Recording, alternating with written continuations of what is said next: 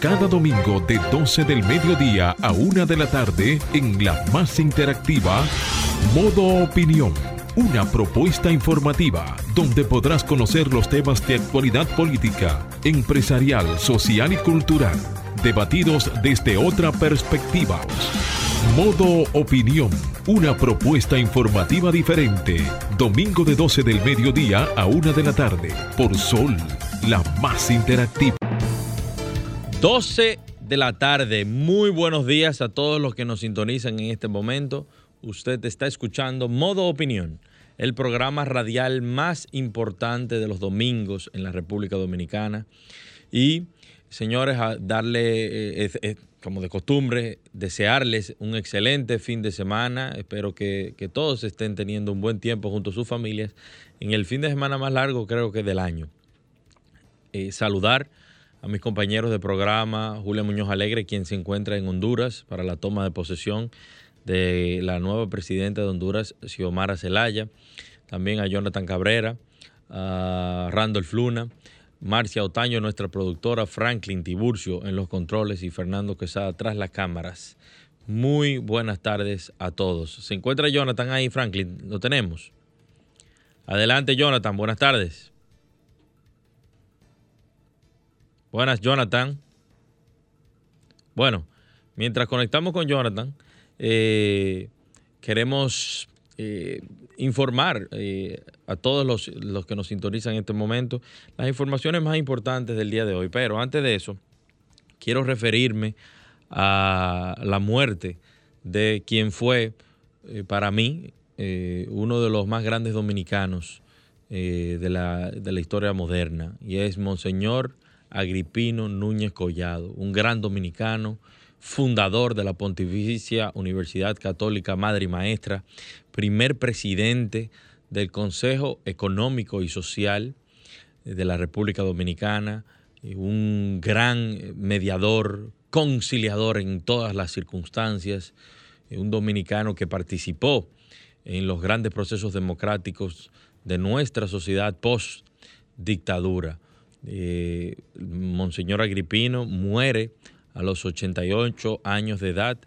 en Santiago de los Caballeros. Sin lugar a dudas es, una figura que, dejará eh, un gran vacío en parte institucional del país. Pude compartir con él la final del año pasado cuando presentó la segunda versión de, su, de sus memorias, como le tituló ahora que puedo contarlos. En, ese, en esas memorias, Monseñor explicó detalladamente eh, muchos de los procesos eh, políticos, sociales e incluso religiosos en los que se vio envuelto, siempre eh, aportando de manera diáfana, con gallardía y, con esa capacidad conciliatoria que, que, casi nadie tiene, que él era de las pocas personas que podía eh, siempre salir de frente, aunque muchos tuvo muchos detractores, como él mismo lo, expresó eh, en el año pasado en, la puesta en circulación de, su segundo, sus segundas memorias, nunca se le vio criticar a nadie, ni eh, discutir, ni argumentar a nadie con relación a temas personales. Así que en paz descanse, Monseñor Agripino Núñez Collado. Y en ese sentido, el presidente Luis Abinader lamentó la muerte del monseñor a través de su cuenta de Twitter, donde expresó su condolencia por el fallecimiento y en la publicación lamentó la pérdida del sacerdote y habló sobre su trabajo. Asimismo aprovechó para desearle paz a su alma y pésame a sus familiares. De igual modo, el Consejo de Desarrollo Económico y Social de Santo Domingo, el Consejo Nacional de la Empresa Privada, la Asociación de Industrias de la República Dominicana, la Vicepresidenta de la República, la Asociación para el Desarrollo, la Asociación de Comerciantes Industriales de Santiago y un sinnúmero de instituciones han expresado su lamento por la muerte de Agripino Núñez Collado. Y en otro orden, la República Dominicana brilla en Fitur el 2022 con los premios e inversiones para proyectos turísticos. Eh, el país ganó el premio al mejor stand y se firmaron acuerdos para proyectos turísticos por encima de 2 mil millones de dólares en la edición número 42 de Fitur, en la que nuestro país fungió como socio y el gobierno presentó además el Master Plan para el Desarrollo Turístico de Pedernales. Adoco implora a Miriam Germán que investigue la construcción de Punta Catalina la Alianza Dominicana contra la Corrupción, ADOCO, imploró a la Procuradora General de la República, magistrada Miren Germán Brito, para que inicie de inmediato una investigación que permita conocer el costo real de su construcción, que permitiría conocer su manejo financiero desde el inicio de sus operaciones y, lo más importante, su valor actual de mercado, lo que no ha sido posible conocer por la opacidad de los miembros de la Comisión de Liquidación de la Corporación Dominicana de Empresas Eléctricas Estatales, CDEE, e, designada por el presidente de la República, Luis Abinader, mediante decreto 342-2020 del 16 de agosto del 2020. Julio César de la Rosa Tiburcio, presidente de ADOCO, sostuvo que con el contrato de fideicomiso de la planta Punta Catalina no se está vendiendo la central termoeléctrica al sector privado, sino que se está cediendo, lo que sería peor. Los transportistas llaman al diálogo ante alza de precios de los combustibles. El sector transporte llama a un diálogo con el gobierno ante el nuevo incremento entre 2 y 5 pesos que registran los precios de los combustibles a partir de este sábado. Para William Pérez Figuereo, presidente de la Central Nacional de Unidad Sindical, esta sería la única solución para evitar incrementos en el precio del pasaje. Los bolsillos de los consumidores de gasolina premium han sido los más afectados, ya que el galón de esta ha aumentado 13 pesos con 50 centavos en lo que va de año, la regular 11 pesos con 13 y el gasoil óptimo 11 pesos con 50 centavos. La presidenta electa de Honduras enfrenta disidencia en el Congreso aunque todavía no asume la presidencia de Honduras, Xiomara Castro de Celaya ya enfrentó su primer reto ante legisladores disidentes de su partido y del bloque político que actualmente gobierna el país. Castro llegó al poder al frente del Partido Libre y en alianza con el Partido Salvador de Honduras, al que se le prometió la presidencia del Congreso de ganar las elecciones. Sin embargo, cuando los legisladores designaron el viernes a la cabeza del legislativo, no, se no dieron el puesto a Luis Redondo del PSH, sino a Jorge Calix, un disidente del partido de Castro, que al parecer obtuvo apoyo del bloque oficialista. Y algunos pudimos observar eh, las consecuencias de este, parece que este movimiento político a último, a momento y terminaron incluso hasta a los golpes. Así que fueron estas fueron las principales informaciones nacionales e internacionales que coparon las primeras planas de los periódicos, redes sociales del mundo. Eh, vamos a una pausa y continuamos aquí en modo opinión.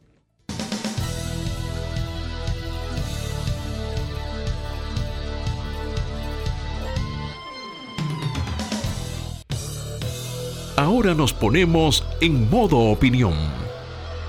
12 y 16 de la tarde seguimos aquí, señores, en modo opinión. Y ahora vamos con los comentarios de Jonathan Cabrera. Adelante, Jonathan.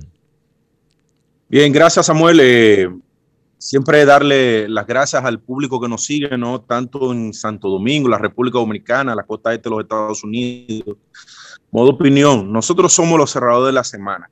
Bien, básicamente dos comentarios eh, que quiero referirme. El primero es, el, es la lamentable muerte de Monseñor Agripino Núñez Collado. Eh, Monseñor Agripino Núñez Collado, eh, evidentemente que podrá tener muchas personas que van a reconocer los aportes institucionales y a los aportes a la democracia que le hizo al país, pero también aparecerán otros que intentarán denostar la labor que hizo, no solo por, por porque algunos podrían intentar eh, utilizar argumentos espúreos para disminuir la figura de un hombre como Agripino, ya sea por razones ideológicas o por razones eh, eh, religiosas. Sin embargo, yo creo que Monseñor Agripino Núñez Collado, como lo fue el cardenal Nicolás de Jesús López Rodríguez, jugaron un papel en momentos en que la democracia, en que la democracia se vio en peligro y se vieron eh, se vio envuelta en, grandes retrocesos institucionales y la posibilidad de crear un, eh, desde la Universidad Católica, eh, Pontificia Católica Madre y Maestra, un espacio de concertación, de discusión, crear think tank para el, centro de pensamiento que se convirtieron en un momento determinado en lo más importante de, del, Caribe, pero también en la, a la, la Universidad eh, autónoma de Santo Domingo comenzar a dejar de jugar el rol en, generación, en una generación y creación de una élite que pudiera ocupar los espacios de la toma de poder en la República Dominicana, pues la, la, Pucamaima se convirtió en ese paso que si lo miramos ahora mismo, muchos de los jóvenes que están gobernando y en posiciones importantes en el tren gubernamental y en instituciones como, como la, la Suprema Corte de Justicia, o, el Tribunal Constitucional son egresados de la Pontificia Universidad Católica Madre Maestra. De manera que hay un legado que está ahí y que debe ser preservado. Él presentó sus memorias eh, donde relata parte de, lo que ha sido su vida en el accionar de la vida en la República Dominicana. Y yo de verdad que lamento eh, y a sus deudos y a sus familiares, pues les tiendo mi más sentido pésame. Y en otro orden de ideas, señores, eh, pasando, eh, también yo quiero resaltar el rol jugado por la República Dominicana en la Feria Internacional de Turismo celebrada en España. Yo que trabajo mucho con el, con el sector turismo a través de los estudios económicos y de factibilidad, eh, sé que, que el trabajo que, que se ha venido haciendo para reactivar el turismo en nuestro país y convertir la República Dominicana en ventajas competitivas y ventajas relativas realmente en una potencia del turismo en el Caribe, en el Caribe y sí, en el Caribe, Centroamérica y el Caribe, porque nuestro competidor más cercano es Cancún y nosotros evidentemente que a nivel de eh, habitaciones ya casi nos estamos acercando a las 100 mil unidades habitacionales. Y yo entiendo que con el con los anuncios que se hicieron en torno a las inversiones de Pedernales, pronto nos estaremos, estaremos rondando por, ese, eh, por esa cifra de habitaciones. Y decir que siempre el turismo será una industria estratégica porque no es una industria que emite humo. Sin embargo, te reactiva otros sectores de la vida nacional que van desde la agricultura, los servicios, eh, manufactura.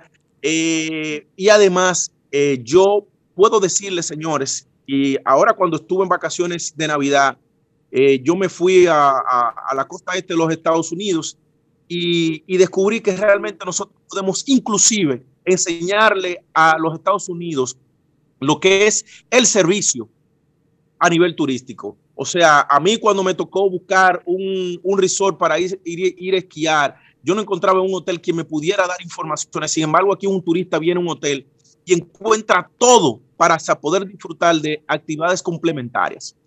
Yo quiero resaltar dentro de todo esto que, eh, que quien llevó la voz cantante fue el presidente de la República. Y digo porque cuando uno trabaja en la estrategia de la construcción de una marca país, el principal vocero de una, de una nación es el presidente de la República. Y el hecho de que él se haya trasladado durante cinco días para, para, para Fitur eh, eso garantizaba de que los inversionistas pudieran hablar con el primer eh, mandatario de la, de la nación. Y eso genera un clima de confianza y de seguridad jurídica para aquellos que quieren venir a invertir al país. Entonces, dos elementos a resaltar, o tres. La marca país República Dominicana se fortaleció en Fitur. Los elementos, dos de los elementos que componen la marca país, que son el turismo y también la inversión extranjera, salieron extremadamente fortalecidos, porque siempre debo recordarle, un inversionista siempre llega primero a una nación como turista y luego viene como inversionista. De manera que felicito a todos los involucrados en la, en la eh, participación de la República Dominicana en la Feria de, de Turismo en, en Madrid, España. De hecho, sabe paso, debo decir que también tuvo presencia el Banco eh, Centroamericano de Integración Económica con su director Hostos Rizik por allá. De manera que en buena hora y eh, República Dominicana va muy bien en términos de turismo, con cifra récord para el mes de, diciembre pasado de 700 mil visitantes. Franklin. Muchas gracias.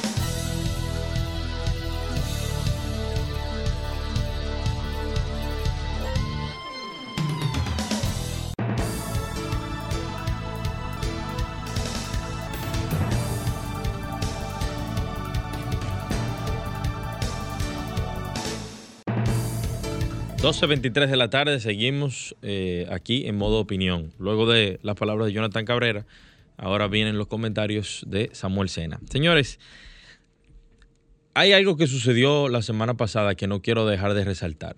Ustedes saben que eh, temprano en la semana nos enteramos de que hubo un motín en la cárcel de la Victoria, eh, resultando cuatro personas muertas y unas casi 10 o 12 personas heridas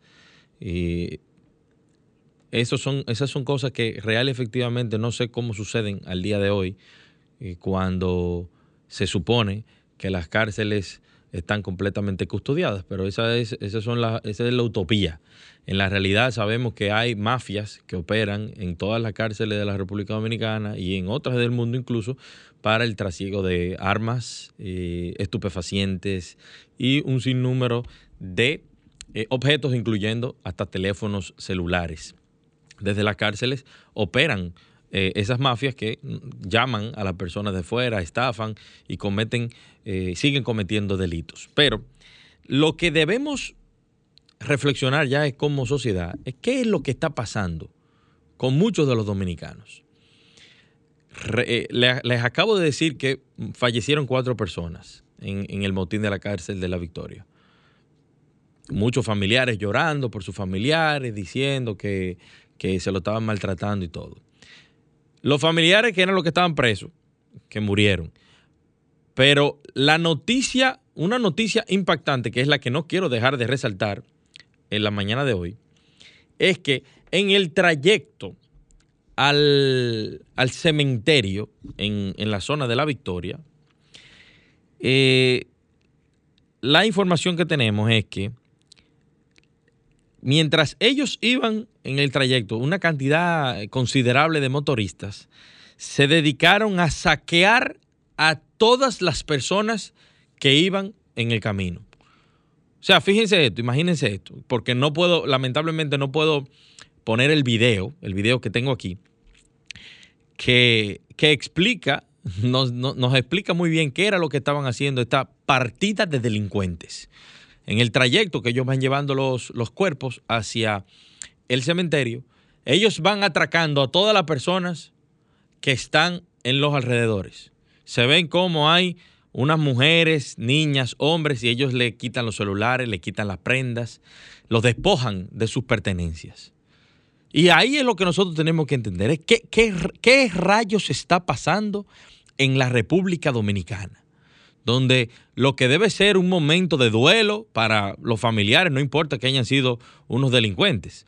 Se supone que los familiares están en, duelo, que los amigos, las amistades están en, una situación de dolor, llevando los cuerpos de estas personas a su última morada, a su última morada terrenal, porque eh, me imagino que, van para el mismo infierno por todas las cosas malas que, que hicieron. Pero fíjense cómo están los familiares y amigos de, estos, de estas personas que murieron, saqueando y atracando a cuanta persona se encontrara por el medio. Entonces, de ahora en adelante, parece que para este tipo de, personas, la Policía Nacional va a tener que, que hacer targets, identificar, mira, parece que la muerte de, estas personas, de, de, estos barrios, va a generar otro caos mayor que puede incluso conllevar la muerte de personas que, se resistan a un atraco, a un saqueo. Señores, pero ¿qué es lo que está pasando en República Dominicana? O sea, fíjense algo. El gobierno dominicano, el empresariado dominicano está en Fitur la semana, esta semana que pasó, vendiendo a la República Dominicana como un destino de eh, atracción, de inversión, y de atracción de turismo, que es una, de las locomotoras de nuestro desarrollo, de nuestra producción nacional, de, lo que nosotros, eh, con lo que nosotros comemos, señores, como país. Los recursos que ingresan eh, del turismo ayudan a que el gobierno pueda desarrollar infraestructura, de que pueda mantenerse eh, y, que, y que todos nosotros nos beneficiemos de ello. Ahora bien, haciendo una gestión fuera en Europa para que vengan turistas y nosotros los dominicanos nos comportamos de esa manera. Esa es la manera en la cual se está comportando una nueva generación, porque si, si nosotros nos percatamos en el video, son, son jóvenes. Son jóvenes, señores, que lo que se están dedicando es a atracar, a saquear. Entonces la Policía Nacional ahora va a tener que eh, guiar a, esta persona cada vez que, que se muera un familiar de ellos. Y este no es el único video que hemos visto así. Hemos visto que eh, eh, rocían eh, alcohol, que tiran tiros al aire en los cementerios. ¿Y hasta qué punto? ¿Hasta qué punto nosotros vamos a permitir esto? Yo realmente creo que si las cosas siguen como van, lo que sí tenemos que hacer es construir más cárceles, porque vamos a tener que meter preso a mucha gente solamente por solamente por el visaje que den de cómo, de cómo sean. Eso es una cosa increíble lo que está sucediendo, cómo se está saliendo de control el tema de la delincuencia y es importante eh, que le demos, un, demos plazo a, la Policía Nacional que ya va a comenzar su proceso de reforma, pero lamentablemente tienen un trabajo muy difícil, que es ir trabajando con una sociedad maleducada, una sociedad que lo que quiere es la cosa rápida, la inmediatez, que, que no le importa pasarle por encima al otro. Entonces, creo que el trabajo que viene, que, que, tiene por encima la policía es un trabajo difícil. Así que les auguro mucho éxito en, en, en todo lo que tienen que hacer y enfrentar a todos estos delincuentes que parece que son más día tras día. Adelante, Franklin.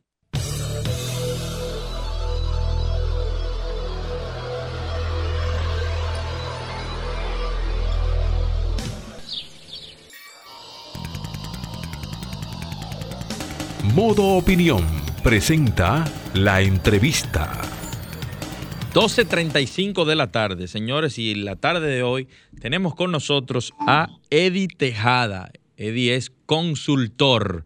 Adelante, Eddie, muy buenas tardes, bienvenido a Modo Opinión. Muchas gracias, muy buenas tardes.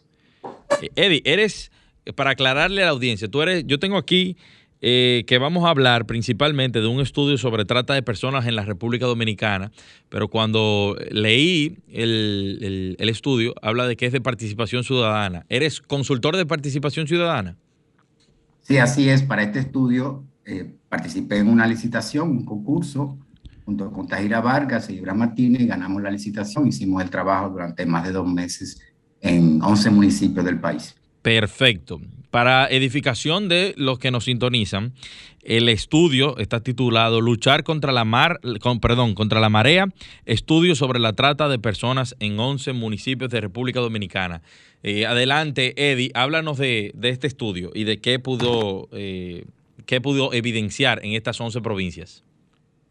Muchas gracias. Sí, le pusimos luchar contra la marea en base a una de las entrevistas que hicimos Hicimos 54 entrevistas, 30 organizaciones de la sociedad civil y organizaciones comunitarias y 24 a representantes de organismos del Estado, gubernamentales, incluyendo Procuraduría, eh, Policía Nacional, etcétera, el Ministerio de Trabajo, etcétera. Eh, y el estudio pues encontró eh, le pusimos luchar contra la marea porque uno de los entrevistados nos decía, es que si una joven te dice que yo lo que quiero en mi vida es mangar mi visa, pues esa joven puede ser, si ese es su sueño, mangar su visa, pues ese sueño se puede convertir en que caiga engañada en una red de trata. Entonces, muchos de los resultados del estudio tienen que ver con esa normalización del delito, como que la gente ve eh, que hay una niña que no es de la casa, pero que de repente llega a la casa a hacer labores domésticas y que la tienen ahí para hacer oficio, no es hija de la familia, pero está ahí haciendo oficio eh, y, no la dejan salir, está ahí como una esclavita, entonces eso se llama servidumbre doméstica. Lo que el, el, el estudio eh, arrojó fue mucha coincidencia en los 11 municipios, eh, porque hicimos eh, entrevistas y grupos focales en el Distrito Nacional, Santo Domingo Este y Oeste, eh, todo el este, La Romana, San Pedro, Higüey, pero también en el Cibao, en San Francisco de Macorís, Santiago, Puerto Plata y Sosúa. Y toda esa coincidencia entre los distintos municipios nos chocó mucho porque se presentan en todos las distintas modalidades de esclavitud moderna o de trata de personas, que son explotación sexual, comercial, trabajo forzoso, mendicidad forzada, servidumbre doméstica y casos de trata interna, trata externa y de personas migrantes, lo que demuestra que la trata tiene como un entramado social que fluye entre la provincia y trasciende los territorios, siendo la modalidad más aguda la trata con fines de explotación sexual comercial en los municipios de zona turística como Higüey, La Romana, Puerto Plata y Boca Chica, esta última con una fuerte concentración en la captación de población infantil y adolescente como víctimas de explotación sexual comercial, precisamente porque hay una demanda de turistas y porque se vende el país eh, que lo tiene todo, que está todo incluido, y ah, tradicionalmente, porque no es nada nuevo, mucha gente, incluso padres y madres, entregan sus niños a estas redes engañadas, buscando mejores oportunidades, pero en el fondo los niños y las mujeres, pero también hombres, caen en esas redes de trata. Imagínate que te vendan sueños, que te digan que te voy a mandar para Italia, para Curazao, te arreglo todos los papeles, te vas todo en orden, pero cuando llegan al destino te quitan el pasaporte y te obligan, te prometieron trabajar como bailarina, pero en el fondo te quitan el pasaporte, no te dejan salir y te obligan a, trabajar en el, en el, negocio de la explotación sexual comercial eh, y apenas te dan un vaso de agua. O sea, es, son lo que se llama redes de trata que existen y la gente cae engañada por los sueños, la búsqueda de oportunidades. Entonces, la idea del, del proyecto y del trabajo que hicimos es como alertar a la ciudadanía, eh, ver la respuesta de las autoridades y de las organizaciones sociales de la sociedad civil, que por suerte acompañan a muchas de las víctimas eh, y trabajan en prevención también, para que la gente entienda que estamos hablando de un problema serio, que no es nuevo, pero que se ha incrementado con la pandemia. Eddie, una pregunta muy importante y es una duda que tengo. ¿El concepto de trata de personas solamente es eh, entendido como la utilización de cualquier otra forma, voluntaria o coercionada, de una persona hacia el exterior o se considera la trata de personas eh, a estos niños que incluso andan deambulando en las calles y que muchas veces hemos eh, escuchado que, que, son comprados a madres y a padres para ponerlos en diferentes puntos estratégicos de las ciudades y o, o los mismos padres lo ponen para obtener recursos a través de ellos. ¿Eso es considerado trata? Claro que sí. Eh, hay muchas maneras de la trata y una de ellas es esa mendicidad forzada de la que tú hablas. Si tú ves una señora con un niño en brazos pidiendo en la calle, nosotros no hicimos entrevista a, víctimas, pero hay otros estudios que sí han hecho entrevistas a víctimas y es muy probable eh, que esa persona que está ahí con un niño pidiendo dinero, pidiendo limosna, pertenezca a una red de trata. O sea, ese dinero que le da a la gente porque le da pena no es para ella. Esa es una víctima de trata que tiene una red detrás que le quita todo el dinero que consigue, por ejemplo. Entonces no es solamente no es solamente la trata externa, no es solamente para que te manden a otro país, sino también se da eh, en, el, en, el, mismo territorio dominicano de gente que son sujetas a, a diferentes modalidades de trata, no solamente dominicanas, sino también migrantes. ¿Qué políticas públicas se, se está implementando desde el gobierno y o también pudiéramos incluir acciones que, estén promoviendo organizaciones sociales para contrarrestar y enfrentar este flagelo de la trata de, personas en la República Dominicana? Uno de los hallazgos del estudio es que existen muchas debilidades en el abordaje, a veces se confunde la trata con el tráfico ilícito, los viajes irregulares, que no es lo mismo, pero que una cosa puede llevar a la otra. Eh, entonces hay muchas debilidades por esa como normalización del delito, como que la gente dice, bueno, no pasa nada, esa niña, la pobre que vino del campo, está aquí, tiene un trabajito, qué sé yo, y puede mejorar en su vida, pero en el fondo tiene, tienes una esclavita en tu casa, que hace todos los oficios y tú no le pagas nada. Eso se llama servidumbre doméstica, por ejemplo. Y hay muchos casos de eso en todos los territorios estudiados.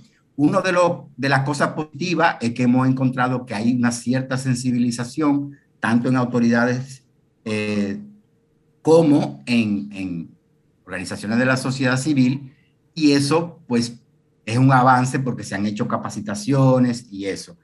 A nivel intergubernamental hay una comisión que se llama Comisión Interinstitucional contra el Tráfico y la Trata de Personas, que funciona desde el MIRES, del Ministerio de Relaciones Exteriores, y que agrupa eh, una serie de instituciones estatales, incluyendo Procuraduría, Ministerio de Trabajo, etcétera. Y esa comisión pues tiene el rol de llevar como un registro de, los casos y de incidir con las diferentes autoridades eh, la lucha contra este mal, ¿no?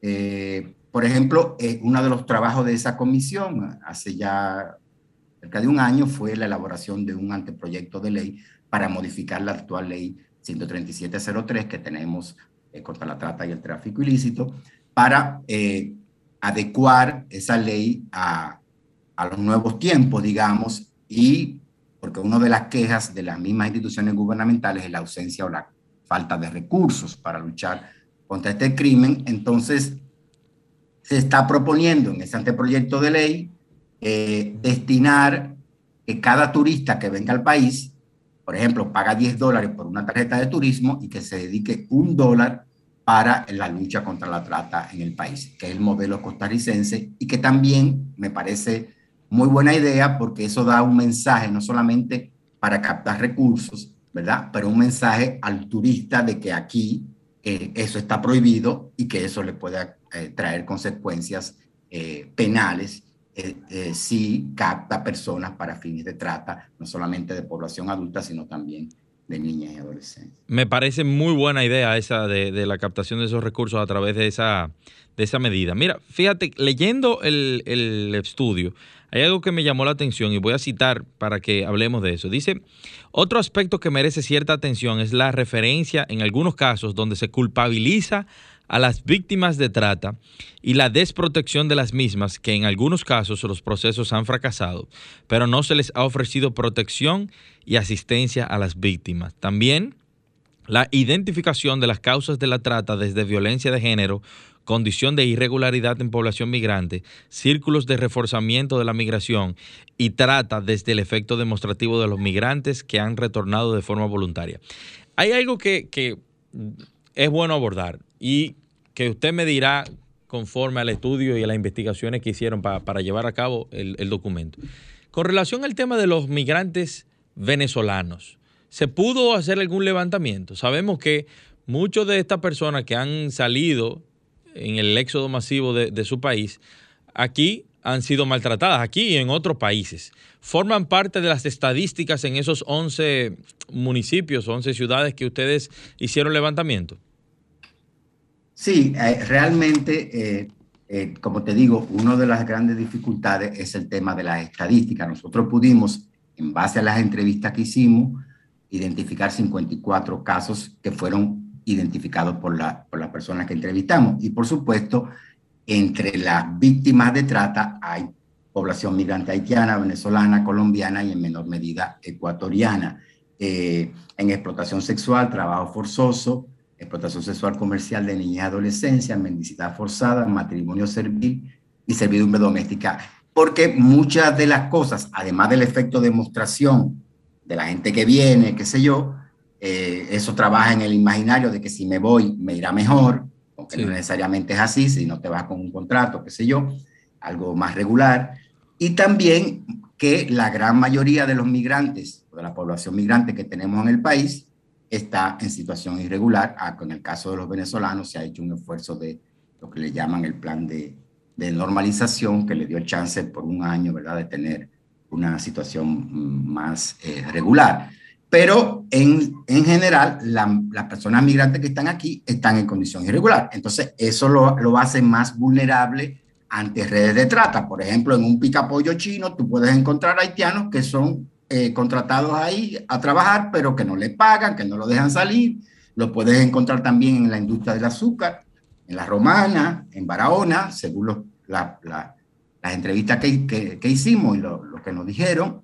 Eh, personas que están ahí en trabajo forzado. ¿Por qué? Porque no lo dejan salir, porque ni siquiera los domingos. Entonces, eh, hay una serie de elementos que tiene la trata, que está la coacción, que está la, el, el, hecho de que te exploten sea, de que te vendan y te exploten, de que no te dejen salir, por ejemplo. Esparcimiento, que no tengas nada, que puedas hacer solamente que trabajar.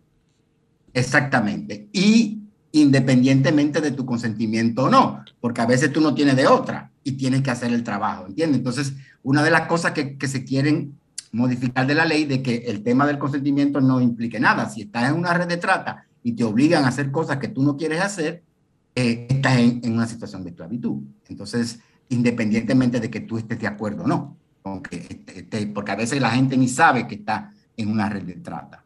Bueno. Las mismas condiciones de pobreza, de desigualdad que hay que trabajar.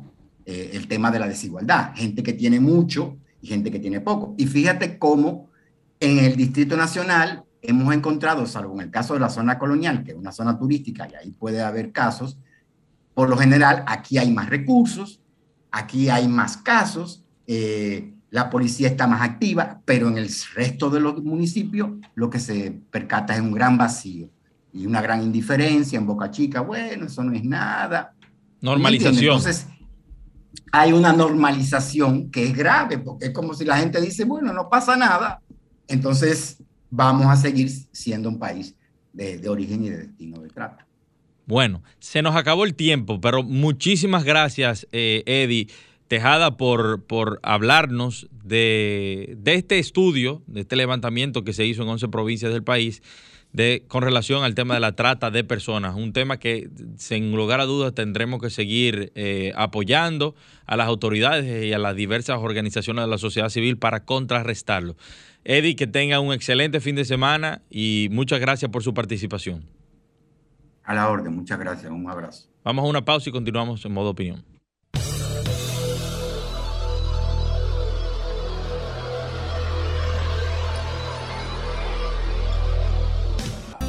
Ahora continuamos con modo opinión, donde nace la información. 55 de la tarde, señores, y llegamos al final de esta entrega por el día de hoy.